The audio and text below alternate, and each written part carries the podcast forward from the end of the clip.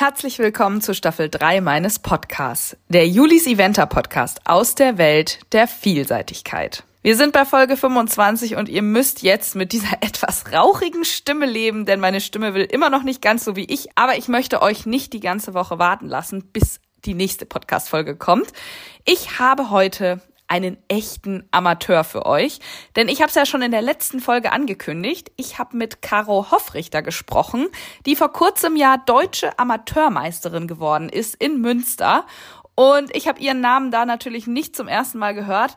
Aber ich habe mich gefragt, wie kriegt sie denn das alles hin? Wie ist sie da hingekommen? Wo kommt sie eigentlich her? Wer hat sie unterstützt? Und, und, und, und. Und naja, ihr kennt mich. Ich habe die Fragen natürlich auch alle gestellt. Und sie hat sehr offen und ehrlich erzählt. Und das war eine wahre Freude. Kurz zu mir, falls ihr neu dazugeschaltet habt und gar nicht wisst, wer hier eigentlich redet. Ich heiße Juliane Barth, besser bekannt als Julis Eventer mittlerweile, denn ich habe seit 2016 meinen Blog und die dazugehörigen Social-Media-Kanäle. Ein richtiger kleiner Kosmos, der da entstanden ist und den ich dazu benutze, die Vielseitigkeit in die Welt hinauszutragen. Zu wenige wissen von dem schönsten Sport der Welt, von der Anstrengung mit unseren Pferden, dem Durchhaltevermögen, alles, was man braucht, um Vielseitigkeit zu reiten. Und dabei erzähle ich von meiner eigenen Reiterei und den Pferden, Ups and Downs und alles, was dazugehört, aber auch von den großen Events und Championaten, wo die Stars der Szene mir Rede und Antwort stehen. Die Folge heute wird präsentiert von Nordsee Trockengemüse. Dort gibt es vier verschiedene Obst- und Gemüsesorten, die zu Chips getrocknet werden und so ideal als Zusatzfuttermittel oder auch Leckerli geeignet sind. Apfel, Karotte, Sellerie und rote Beete. Ich bin darauf gestoßen, weil mein kleiner Kasper quasi gar keine klassischen Leckerlis frisst. Aber mit den Apfelchips ist er immer sehr, sehr zufrieden. Außerdem kann man auch so über den Sommer immer ein bisschen was Leckeres zum Futter zusetzen, ohne dass jetzt die Karotten ständig schlecht werden. Und im Winter gibt's ja auch kaum frisches Obst. Da ist es natürlich eine tolle, nachhaltige Alternative. Die Chips kann man eben das ganze Jahr in gleichbleibender Qualität füttern einfach ideal und in vielen verschiedenen Größen zu kriegen. Da gibt es zum Beispiel auch so Probierpackungen, um zu schauen, was das eigene Pferd mag. Schaut mal unter nordsee-trockengemüse.de. So, jetzt habe ich auch schon wieder ewig gequatscht, deswegen soll es jetzt direkt losgehen mit der Folge und meinem Gespräch mit Caro Hoffrichter.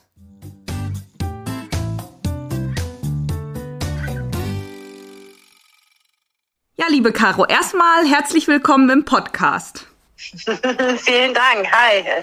Ich freue mich, mal so einen richtigen waschechten Amateur im Podcast zu haben und ähm, natürlich auch an dieser Stelle nochmal Glückwunsch zum Sieg in der deutschen Amateurmeisterschaft. Ich weiß gar nicht so richtig, wo wir anfangen sollen, aber am besten vorne, also so, so Thema, wie bist du denn zur Vielseitigkeit gekommen überhaupt? Wow, das ist äh, natürlich äh, sehr, sehr weit vorne. Erstmal vielen Dank noch. Äh, das Erlebnis vom letzten Wochenende war natürlich großartig und hat auch ein bisschen gebraucht, bis man das so ein bisschen alles verpackt hat und sich so richtig äh, das realisiert hat und sich darüber freuen kann. Aber genau, vorne angefangen. Ich habe relativ früh schon, meine Mutter hat früher geritten und ich wollte niemals was anderes als reiten. Also ich habe mich für gar nichts anderes interessiert an Sportarten. Und da äh, irgendwie in meinem Verein, im Reitverein Salzkamp in Kamp Lindfort, der Karl-Heinz Nothofer ansässig ist, mhm. der natürlich auch die Vielseitigkeit, insbesondere im Juniorenbereich, äh, immer sehr gepusht hat und ähm, da sehr aktiv ist, war das dann einfach zwangsläufig, dass ich in der Vielseitigkeit gelandet bin. Also das war der Nachbarverein, das war der erste Verein, wo man hingegangen ist und da mhm. haben alle Vielseitigkeit geritten. Deswegen hat man dann auch Vielseitigkeit geritten und das passte natürlich sehr gut, dass man direkt von Anfang an mit dem Karl-Heinz Nothofer eben so eine Unterstützung an der Seite hat. Also einfach jemanden, der einem genau den Weg sozusagen vormalen kann und dass es schon andere gibt, die so ein bisschen Richtung deutsche Meisterschaften der Junioren und junge Reiter gegangen sind. Also Denise Scholten und Nadine Scholten, die waren dann so ein bisschen die Vorbilder und da hatte man quasi einen Weg vorgezeichnet, den man ja, sozusagen einfach nur noch nachlaufen musste. naja, so einfach nachlaufen ist, ist, ist ja schön gesagt, aber so einfach ist es ja nicht. Es ist ja ganz witzig, wir sind ja, ich sag mal, ähnlich alt und haben, glaube ich, auch im ähnlichen Zeitraum so Richtung internationale Vielseitigkeit Vielseitigkeit angefangen, also zumindest so 2006, 2007. Also du warst 15 und dann ist das ja diese Juniorengeschichte dann auch Richtung Kader und so oder wie war das damals? Genau, ich hatte damals ein Pferd, den ich selbst ausgebildet habe, der nicht wahnsinnig viel springen konnte, aber was eben für damals alte Regelung ein Sterne absolut dann noch noch in Ordnung war und der dann eben mit dem ich dann äh, deutsche Meisterschaften reiten konnte, als ich ich glaube die ersten als ich 16 war dann oder 15 auf jeden Fall so. Irgendwie sowas. Und genau, und der hat dann leider eine Verletzung oder es zeigte sich, dass er insgesamt so ein bisschen weiter, also er sollte damals mussten wir als Junior noch, um Richtung Euro zu reiten, eine zwei Sterne dann reiten und das war alles ein bisschen heftig. Das hat er danach alles nicht mehr so gut gemacht, so dass ich mich entschieden habe, dem so ein bisschen auf seinem Niveau zu lassen, abzugeben und nach neuen Pferden mich umzuschauen. Und da hat dann das alles sehr, sehr lange gedauert. Also wieder mit zwei fünfjährigen Pferden angefangen. Davon das eine Pferd hat sich dann, dann verletzt und dann eben mit meiner Lenzerstute, die leider etwas verrückter in der Dressur war, langen, langen Weg, bis ich dann, ich glaube, in meinem letzten junge Reiterjahr das letzte Mal dann wieder einmal Deutsche geritten habe. Also sozusagen gerade noch rechtzeitig zu dem Niveau zurückgekehrt. Aber dann war natürlich alles vorbei, was so Richtung Kader und sowas geht. Aber letztendlich irgendwann realisiert man auch, dass das nicht die Welt war. Also es war immer so der Traum damals, wo ich muss das nochmal schaffen, ich muss nochmal deutsche Meisterschaften reiten, am liebsten auch Europameisterschaften. Und es ist dann quasi die Zeit abgelaufen, weil ich zu alt war, dachte ich mir, na gut, die Welt geht jetzt natürlich auch nicht unter. Also ja. Reiten macht genauso viel Spaß wie vorher, auch wenn man eben dieses große Ziel nicht mehr hat, dann entwickeln sich da einfach andere Ziele draus. Ja. Und deine Eltern, die haben das immer unterstützt, oder weil ansonsten kann man ja als, als Jugendlicher so auf dem Level das eigentlich nicht machen.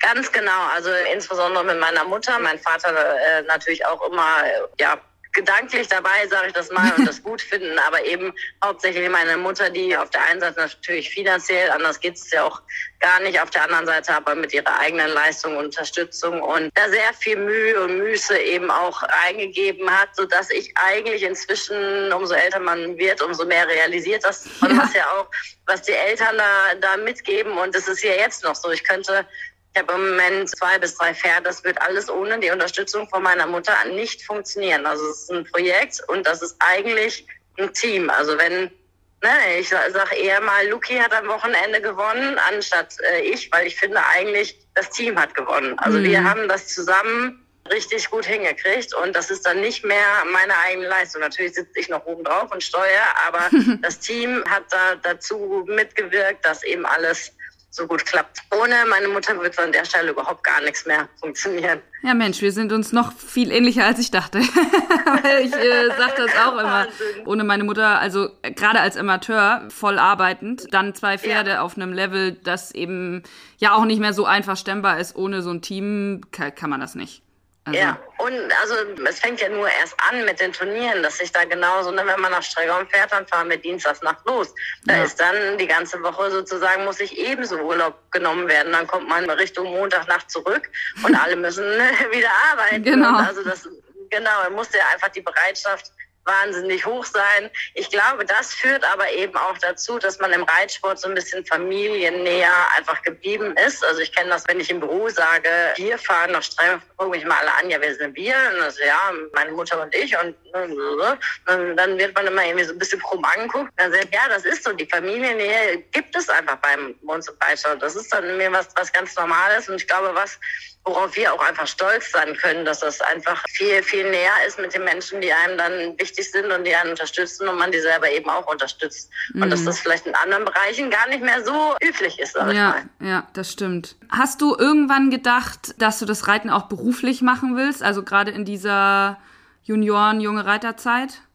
Tatsächlich nie ernsthaft gedacht oder ernsthaft äh, damit gespielt. Ich habe direkt nach dem Abi, habe ich für ein halbes Jahr mal bei, bei einem Züchter, bei einem Trakehner-Züchter Georgogen ein bisschen die Pferde mit auch ausgebildet. Aber da war schon mit dem Gedanken, dass ich quasi auf mein Jurastudium warte, weil ich da, glaube ich, auch vernünftig erzogen worden bin. Also bei mir ist immer, Caro, guck, dass du einen gescheiten Job machst, dann kannst du dir die Pferde leisten. Mhm. Oder wenn du einfach den Tag mit Reiten verbringst, kommt da wahrscheinlich am Ende nicht das Gleiche bei rum, als wenn du ein vernünftiges Studium machst und dir es einfach als Hobby ja. nebenher leisten kannst. Ja, ja das äh, fand ich immer sehr vernünftig und hat irgendwie, ich bin dann auch ein, kein, kein Schlechtwettermensch, ich würde lieber nach Australien fliegen im Winter, als hier in der Kälte zu stehen und deswegen, glaube ich, kommt das dann als Beruf auch nicht unbedingt in Betracht. Meinst du, du musst bei schlechtem Wetter gar nicht unbedingt losfahren? Im Winter, äh, gut, man, man ist ja fleißig, man macht dann jeden Tag seine zwei Pferde. Aber wenn man mich am Abend vorher fragt, Caro, freust du dich morgen drauf, äh, bei minus fünf Grad zu reiten, dann würde ich sagen, hm, vielleicht auch nicht. aber man macht es ja, man hält es jeden Winter aufs Neue durch. Aber genau, da würde ich schon an meine Belastungsgrenzen kommen, wenn man dann den ganzen Winter im Stall auch verbringen würde, tagsüber. Mhm. Ich glaube, im warmen Büro ist es für mich auch okay. Und ich sag mal, wir waren ja jetzt so bei der jungen Junioren, junge Reiterzeit, dann hast du äh, angefangen, Jura zu studieren. Wie hat das denn so, ich sag mal, in den 20ern dann geklappt mit den Pferden und dem Studium und allem? Das war tatsächlich sehr anstrengend. Ich bin nach Münster gegangen zum Studieren, auch damals so ein bisschen noch mit der Einstellung, ich gehe jetzt mal weg hier und verlasse sozusagen hier die heimatliche Umgebung und hatte die Idee, Vanessa Bölting ist ja in Münster mhm. ansässig, mhm. die Pferde im Prinzip einfach mitzunehmen. Also in Münster hatte ich meine Wohnung und dann die Pferde da in der Nähe zu haben. Es hat aber tatsächlich vorne und hinten alles nicht geklappt. Also einfach mit meinem eigenen Anspruch die Trainer waren dann immer noch irgendwie zu Hause, dann mhm. lief es mit dem Dressurreiten nicht mehr so gut. Dann fehlte eben das familiäre, die Unterstützung von meiner Mutter hier links und rechts, dies, das noch alles zu machen, so dass ich dann eine Zeit lang mit den Pferden hin und her gefahren bin. Also unter der Woche Münster mit zwei Pferden und dann am Wochenende wieder zurück, was dann natürlich für die Pferde viel zu anstrengend war.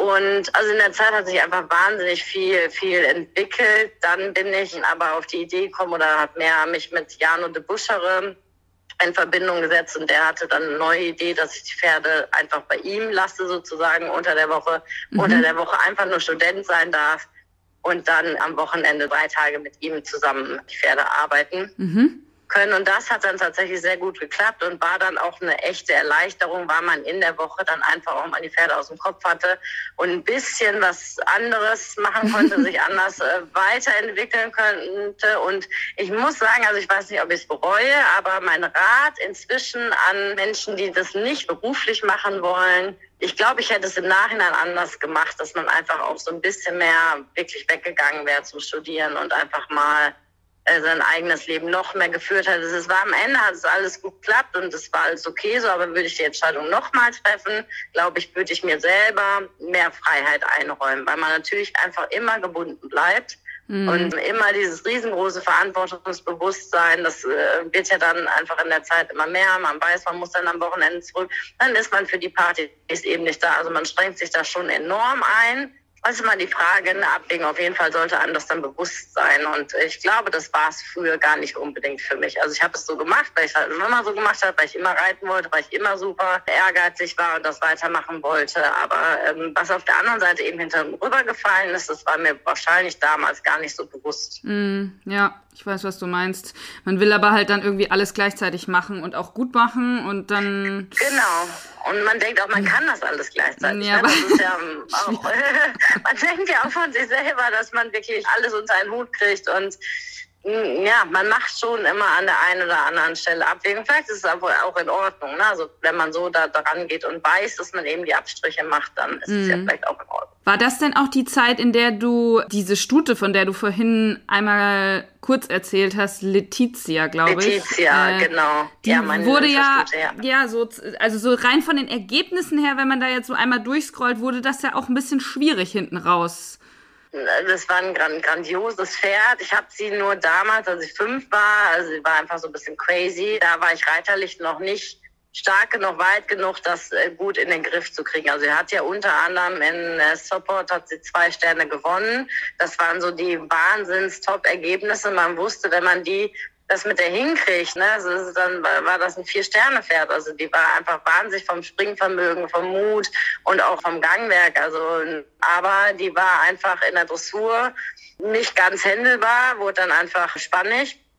Und am Ende ging es immer weiter, dass sie im Gelände zu nervös wurde vom Start und man sie mhm. dann nicht mehr ganz gut Richtung Start gekriegt hat, bis wir uns dann überlegen, das kann es ja irgendwie auch nicht sein für ein Pferd. Ja. Ne, dass immer jemand dabei sein muss, die am Arm in der Hand haben muss, sie beruhigen muss. Also dann fährt sich da so innerlich stresst, muss das ja auch nicht sein. Und dann habe ich sie tatsächlich noch so ein bisschen Essspringen geritten, bevor die sie sozusagen in, in, Rente geschickt haben. Und der erste Dreijährige kommt dann wahrscheinlich in zwei Wochen zu mir zum Stall. Der wird jetzt zum Winter vier. Der erste Ach so, die, der Nachkomme. Ach, wie cool. Ja, genau. Das ist ja, ja cool. Ja, also das Pferd war, also wir wussten es immer alle, das hat ein wahnsinniges Potenzial. Ich habe es nur damals halt nicht früh genug gut hingekriegt. Was ja immer dachte, wenn man davon gut, ein gutes Fohlen kriegt oder einen guten Nachkommen kriegt, dann hat man da vielleicht noch eine zweite Chance sozusagen. Das ist ja immer das Gute an Stuten. Ja, das stimmt, das stimmt. Aber es gab jetzt da ja. nie irgendwie den Punkt, wo du gedacht hast, boah, das mit der Vielseitigkeit ist alles viel zu anstrengend, das hänge ich jetzt mal an den Nagel. Ich glaube nicht. Ich glaube, ich war eine Zeit lang, war ich frustriert, dass das nicht ganz mehr so gut geklappt hat. Wahrscheinlich dann auch insbesondere in dem Zeitpunkt mit der Stute oder so ein bisschen davor. Also inzwischen ist es ganz klar für mich. Ich dachte immer, wenn ich so richtig mit Beruf einsteige, also ich bin Anwältin, da muss auch mal Karriere vorne stehen und da muss ich auch einfach mal da mit dem Reiten zurückstecken. Und inzwischen denke ich mir, was habe ich denn bitte davon, wenn ich sieben Tage in die Woche zwölf Stunden im Büro sitze und dann gucke ich in fünf Jahren zurück und dann denke ich mir, ja toll, habe ich einen Karrieresprung gemacht, aber wie sieht es in meinem eigenen Leben aus? Habe ich irgendwas für mich selber gemacht? Nein, gar nichts. Ja. Deswegen sehe ich das inzwischen alles so ein bisschen anders, aber den Punkt, dass ich wirklich mal dachte, ich höre auf, mit Reiten oder Insel, also mit Vielseitigkeit sowieso nicht. Springreiten macht Spaß so im Winter, aber ist ja jetzt irgendwie auch nicht. Ne? Also der Nervenkitzel im Gelände und der Spaß im Gelände, da kommt, glaube ich, wenig sonst im Leben dran. ich muss gerade so schmunzeln, weil ich hatte mal irgendwann so einen wirklichen, so einen, so einen Schlüsselmoment. Kam ich irgendwie mit meinem erste VL, kam ich irgendwie ins Ziel und war so den Tränen nah, naja, weil man halt eben so emotional wird und so, oh ja, Gott, jetzt haben ja, wir das ja, geschafft, total, was man genau.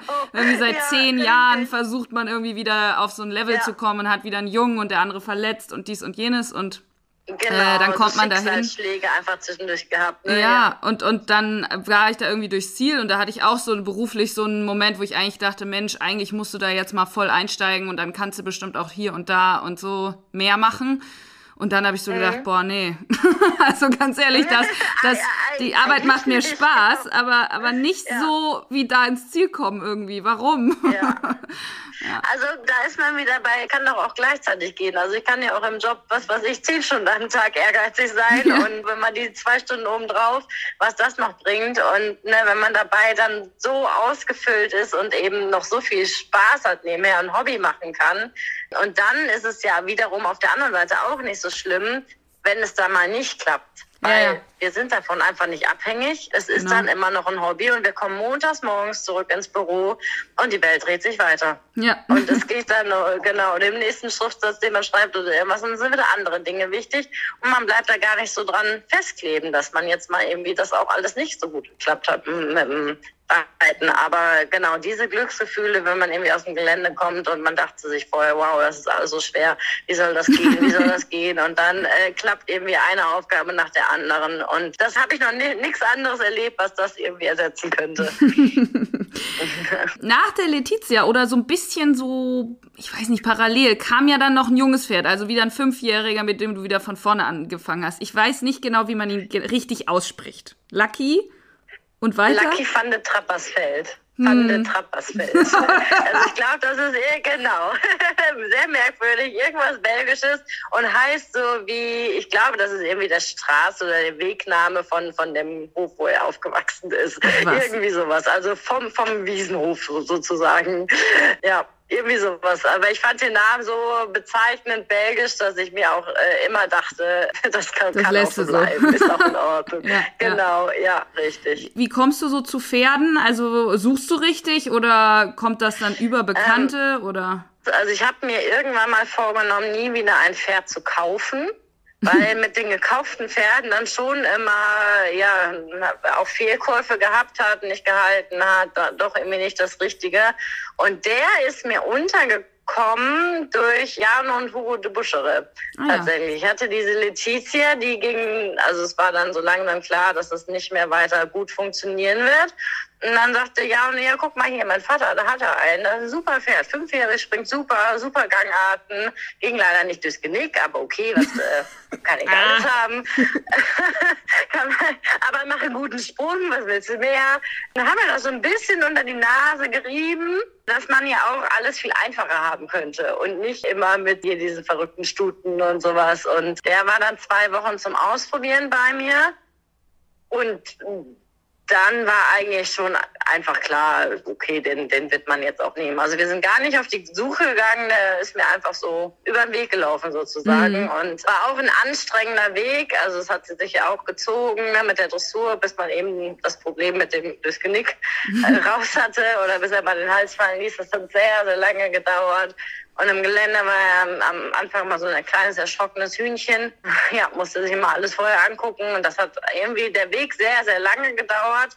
Aber ja, letztendlich ist ja das das Pferd, mit dem also ich bin noch nie mit dem Pferd weitergekommen als mit ihm und muss auch sagen, das ist gefühlt mein Pferd. Also wenn ich mit dem Pferd ein gutes Geländegefühl habe, dann wirklich mit dem. Das ist so eine absolute Einheit. Da denkt man nur und das Pferd denkt irgendwie das Gleiche oder mit einem mit und man kämpft füreinander. Also das ist äh, ein Wahnsinnspferd, wirklich ein Wahnsinnspferd. Krass.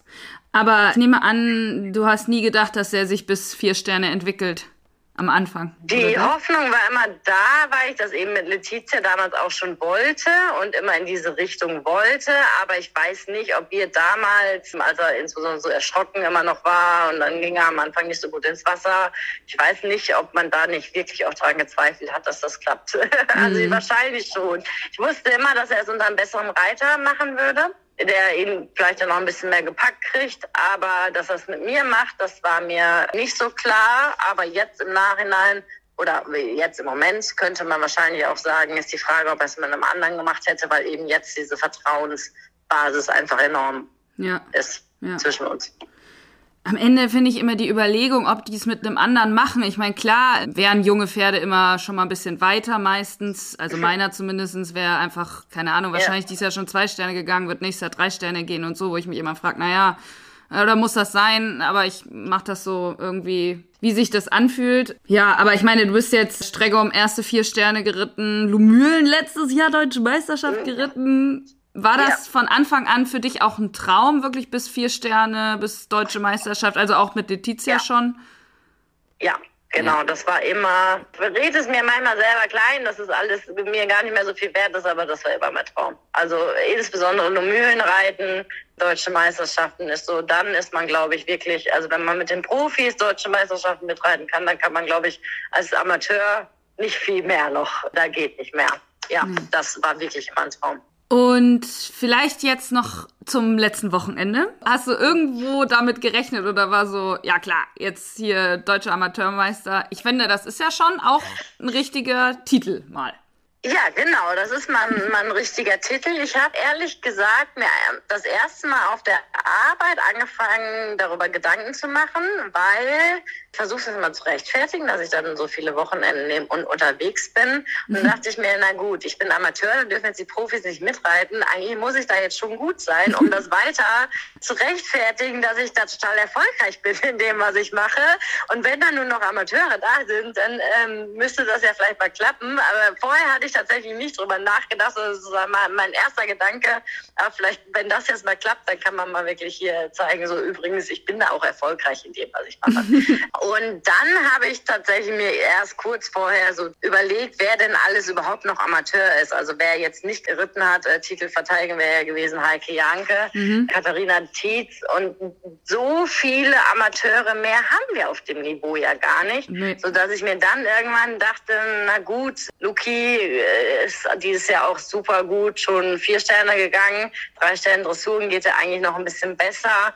Das kann er schon schaffen oder können wir zusammen schon, schon schaffen. Münster liegt ihm. Die Prüfung, da geht er sehr gerne Gelände. Dachte ich mir eigentlich, also ich habe von Anfang an gedacht, dass es wenn Luki macht und nicht Jack auch wenn er jetzt besser Dressur gegangen ist. Aber ich habe damit schon irgendwie so ein bisschen gehofft und, und wollte angreifen. Mhm. Also Genau, Elena war ja äh, auch da, Elena Otter Airline. Das dachte ich, das wird so die große Konkurrenz werden.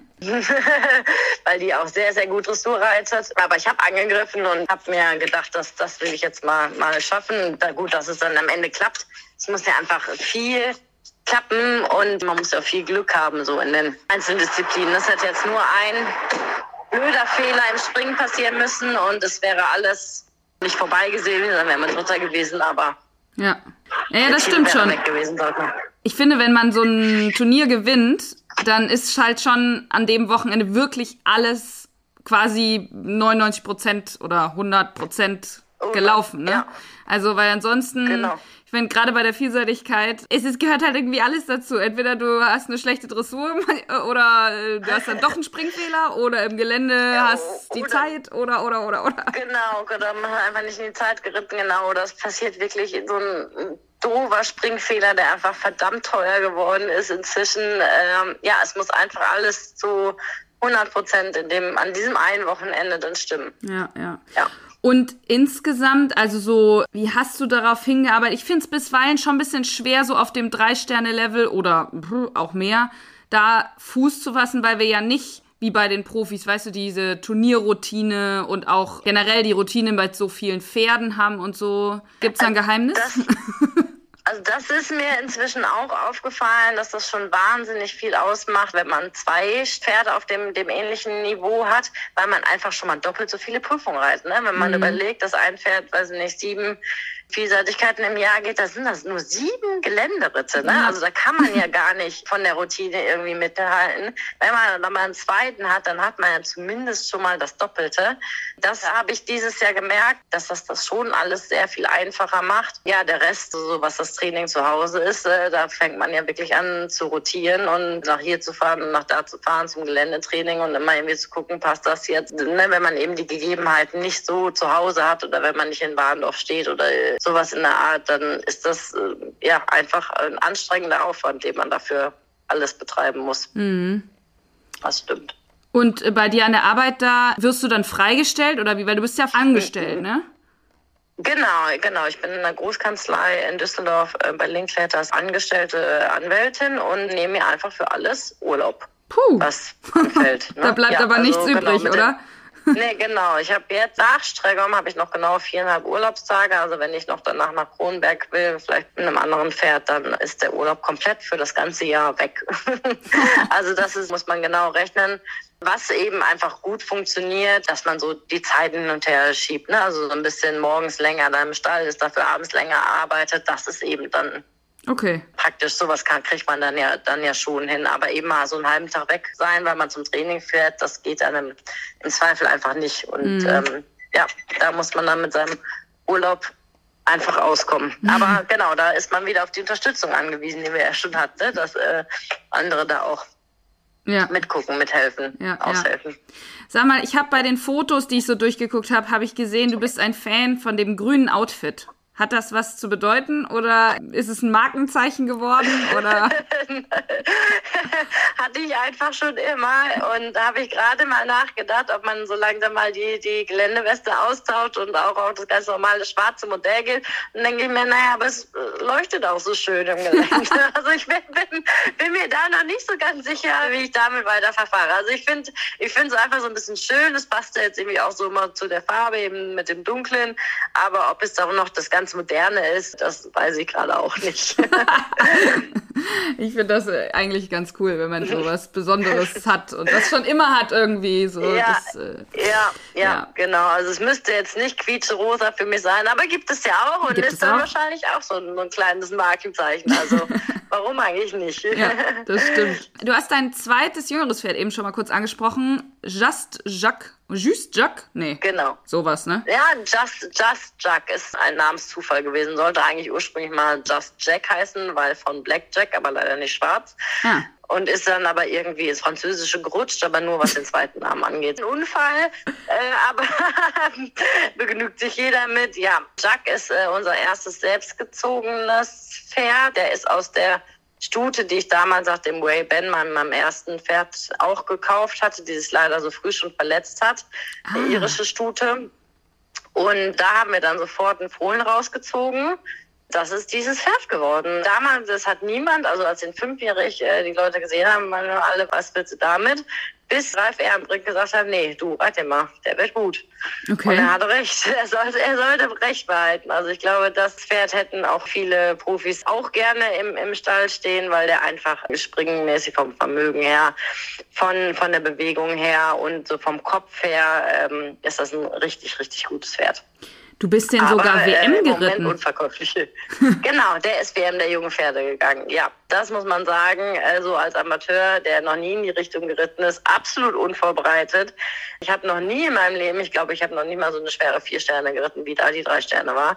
Diese siebenjährige Pferd irgendwie auch nur zwei drei Sterne Prüfung vorher gegangen und dann steht man da von diesem Kurs und denkt sich, Himmel, oh wie soll das gehen? Und dieses Pferd, er hatte zwei Vorbeiläufe, einen, weil ich doof die Alternative angeritten habe, letztendlich auch egal, und den zweiten Vorbeiläufer auch, kann ich ihm gar keinen Vorwurf machen und aber der Rest hat einfach, also geklappt, er ist da durchgerannt und ich dachte mir, äh, Himmel, was bist du ein für ein Pferd, weil er dafür nicht vorbereitet war. Also er hat solche Aufgaben in seinem Leben noch nicht gesehen und er hat es einfach trotzdem gemacht. Also das ist schon eine Einstellung von einem Pferd, die man, glaube ich, nicht nochmal wiederfindet. Also Krass.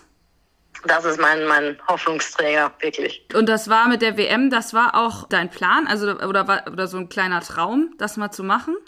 Ja, schon, denkt man sich ja schon immer so, die Pferde, die, die in Lyon gehen, so wow, und alle sagen mal, es muss so toll sein. Und mhm. ähm, irgendwie entwickelte sich dann das Anfang letzten Jahres, dass man dachte, oh, naja, bei den Siebenjährigen sind äh, da sind ja immer nicht so viele. Das heißt, da könnte man schon mitkommen, mhm. könnte man vielleicht schon mal versuchen. Ich hatte da tatsächlich mit Luki auch mal drüber nachgedacht, als der noch jünger war. Aber das, da war der einfach nicht, nicht schnell genug für auf dem Level. Und bei Jack dachte man sich dann so, ach, eigentlich könnte man den Weg ja mal angehen. Und dann hat es irgendwie auch auch geklappt. Also das war schon, schon richtig cool. Und so wie alle sagen, das Turnier ist so super schön. Nein, es ist noch viel schöner, als man sich vorstellt.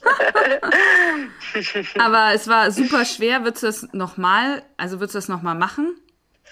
Mit einer anderen Vorbereitung, ja. Also ich möchte gerne, ich habe jetzt zwei Nachkommen von Letizia, dass einer von den beiden auf jeden Fall auch den Weg macht. Ich denke, also für, für die Sechsjährigen kann man sagen, die Strecke ist ein bisschen einfacher, aber die sind natürlich noch viel jünger und grüner. Mm. Also man darf da auch echt nicht das Publikum unterschätzen. Also ja. das sind Wahnsinnsmenschenmengen. Das ist mehr als zum Beispiel in Lomühlen. Also das ist so krass gewesen, da durch diese Menschenmassen durchzureiten. Also da muss man schon ein Pferd haben, das nervlich da auf jeden Fall stark genug ist. Also es muss dem Pferd so ein bisschen liegen. Aber ich würde auf jeden Fall, wenn ich es dann angehe, besser vorbereitet sein. Also sie müssen in dem Jahr schon deutlich ein paar Drei-Sterne-Prüfungen gegangen haben, die auch ein bisschen schwerer sind. Und von der Kondition her, diese Strecke war, glaube ich, neun Minuten zwölf. Also da muss man mehr, mehr Training machen als das, was ich eigentlich hingekriegt habe. Also man müsste sich da deutlich besser darauf vorbereiten. Aber mhm wir sind Amateure, ich wusste es nicht in dem Rahmen. Ich habe einfach die, den Kurs hinterher ruhig zu Ende geritten, um dem Pferd eben quasi nichts zu tun, dass der da keine Verletzung von, von mitnimmt. So hat man es dann einfach beendet beim nächsten Mal, wenn man besser vorbereitet. Also mhm. beim nächsten Mal könnte man es einfach einschätzen. Ja. Sag ich mal. Spannend, krass. Was hast du denn ja. für Pläne mit Just Jack, wenn du jetzt sagst, der ist der Hoffnungsträger? Also der geht in zwei Wochen in Stregom die erste vier Sterne. Uh. Und dann so mit seinen Plänen muss man ja immer so ein bisschen zurückhalten. Nicht, dass es nicht klappt. Und hinterher wird gesagt, habe ich so gesagt. da war ein bisschen übertrieben. Aber die Idee ist, also ihm liegt liegen so Turniere wie Lumö viel, viel mehr als Luki, weil er einfach ein Löwenherz hat. Also weil ja. er da einfach mitgeht und durch Menschenmassen durchrennt und ihm das gar nichts ausmacht. Oder er zumindest das nicht zeigt, dass ihm was ausmacht. also die Idee ist, dass er, wenn er das jetzt gut macht in Streichraum, nächstes Jahr dann auch in Ruhe auf vier Stellen Niveau anfängt und dann mal gucken, ob er dann schon Lumülen geht oder erst im, im Jahr danach. Mhm. Und dann wäre natürlich, der nächste Traum ist ja immer irgendwie Bokelo vier Sterne lang zu reiten. Uh, das ist ja. ja auch so Traum von jedem Reiter, irgendwie da mal selber zu reiten. Aber ob das alles nächstes Jahr schon, schon äh, sein muss, das könnte natürlich alles ein bisschen früh sein. Dann würde, hätte er sich wieder sehr schnell gemacht oder erst ein Jahr danach. Aber das ist die Vorstellung, was man mit dem Pferd noch alles erreichen könnte, sozusagen. Und Aachen? Ja, aber gut. Sag's nicht nein, wenn sie fragen, meinst du? genau, also genau, das ist ähm, alles irgendwie wie Träume, aber dafür müssen dann, also ne, so wie Arne dieses Jahr ein echtes, tolles Glück hatte, dass ja. er damit durfte, da muss natürlich viel anderes auch, auch stimmen, dass ein paar andere von den Profis eben nicht gehen. Und da ist so viel Zufall irgendwie dabei. Ja. Also genau, das sind so Lübülen, Aachen und Bukelow, die drei Turniere, die man wahrscheinlich aber mal gucken, wie, wie es sich mit dem entwickelt. Also fangen jetzt mal mit der ersten vier Sterne an und dann ja. träumen wir weiter über den Winter und über das nächste Jahr. Und Luki oder generell ist auch mal irgendwann Ziel, fünf Sterne zu reiten?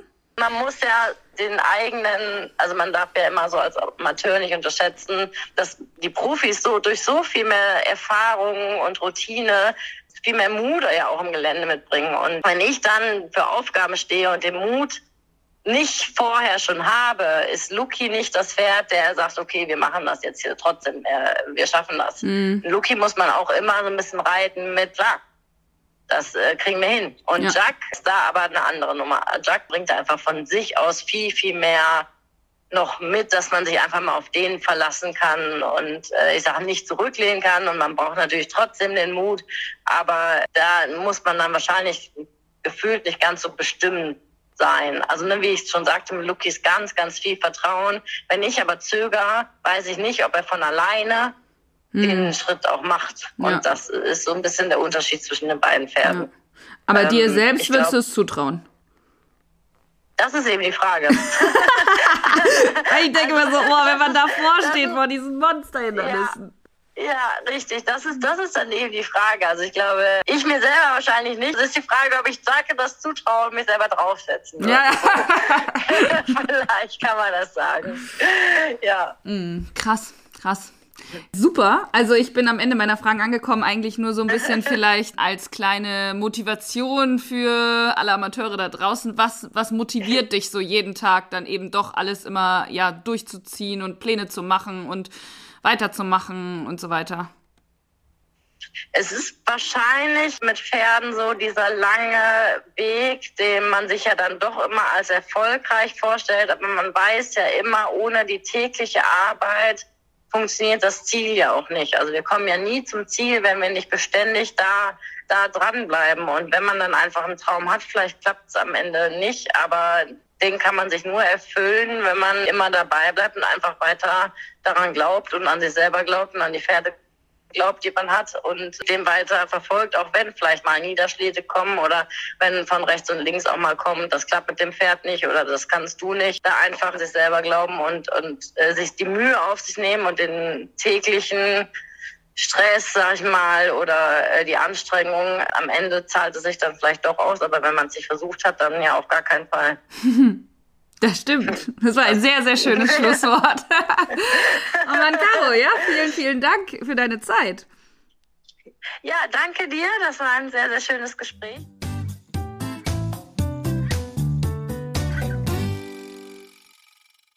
Ach ja, der Podcast ist schon was Tolles. Wir lernen immer wieder neue Menschen kennen, ihren Weg mit den Pferden und ja, wie unterschiedlich das auch alles sein kann. Heute fand ich es wirklich sehr, sehr beeindruckend, wie sie das alles irgendwie hinkriegt, bis zur schwersten Klasse zu reiten, obwohl sie Vollzeit arbeitet. Klar, ich glaube schon, dass man einen Arbeitgeber braucht, der das Ganze irgendwie unterstützt, aber ich weiß es ja selber nur zu gut. Ein Vollzeitjob und die aufwendige Vielseitigkeit, das ist nicht immer ganz gut zu vereinen. Ich glaube, das strugglen wirklich viele und das ist auch völlig normal. Deswegen heute ja ein so tolles Vorbild mit Caro Hoffrichter, die mit super viel Fleiß und Disziplin das geschafft hat, ja, wovon viele von uns träumen. Deutsche Meisterschaft reiten, vier Sterne reiten, Amateurmeister werden, in Lumülen reiten, mit all den Kameras, Reportern und ja, vielleicht ist das auch ein kleiner Traum von mir. Aber es ist ja auch irgendwie ein guter Anstoß jetzt, zu dieser Jahreszeit auch, jetzt fleißig in die Winterarbeit zu gehen und da weiterzumachen, um nächstes Jahr eben noch ein Stückchen besser zu sein. Weil denkt dran, man ändert nicht an einem Tag 100 Prozent, aber man kann an 100 Tagen immer ein Prozent ändern und so kommt man auch ans Ziel. Nächste Folge wird erstmal wieder ein Buschfunk sein und oh, da habe ich echt einiges aufzuarbeiten, bevor die Saison komplett zu Ende ist. Es sind ja jetzt nur noch vier große Turniere, einmal Streggom und Kronenberg, dann Lyon, die WM der jungen Vielseitigkeitspferde und Po, eine Fünf-Sterne-Prüfung, bei der auch eine Deutsche an den Start gehen wird, nämlich Anna Vogel mit ihrer Quinn. Da bin ich so gespannt drauf und drücke den beiden natürlich ganz doll die Daumen. Vielleicht habe ich ja auch eine Chance danach mit ihr über dieses Abenteuer zu sprechen. Und dann habe ich noch einige andere Ideen für die nächsten Folgen. Normalerweise wird der Podcast ja etwas leise zum Winter hin, aber diesmal wird es erstmal weitergehen. Wir hören natürlich noch mal was von Anna Siemer. Sie ist uns ja auch noch ihre Geschichte schuldig über die junge Reiterzeit. Und dann möchte ich mit einigen Profis über ihre Winterarbeit sprechen und wie man das so kreativ gestalten kann. Und vielleicht plane ich auch ein kleines Crossover mit einem anderen Podcast. Also ganz viel in der Pipeline und ich hoffe, ihr bleibt mir so positiv gewogen wie sonst und hört ganz fleißig weiter meine Folgen. Danke nochmal an Nordsee Trockengemüse für die Übernahme dieser Podcast-Folge. Falls ihr coole Snacks fürs Pferd oder auch euch sucht, die nachhaltig produziert sind, schaut vorbei unter nordsee-trockengemüse.de. Und dann, ja, sind wir jetzt am Ende der Folge angekommen. Wir hören uns am Freitag wieder, denn Freitag ist Podcast-Tag. Stay tuned!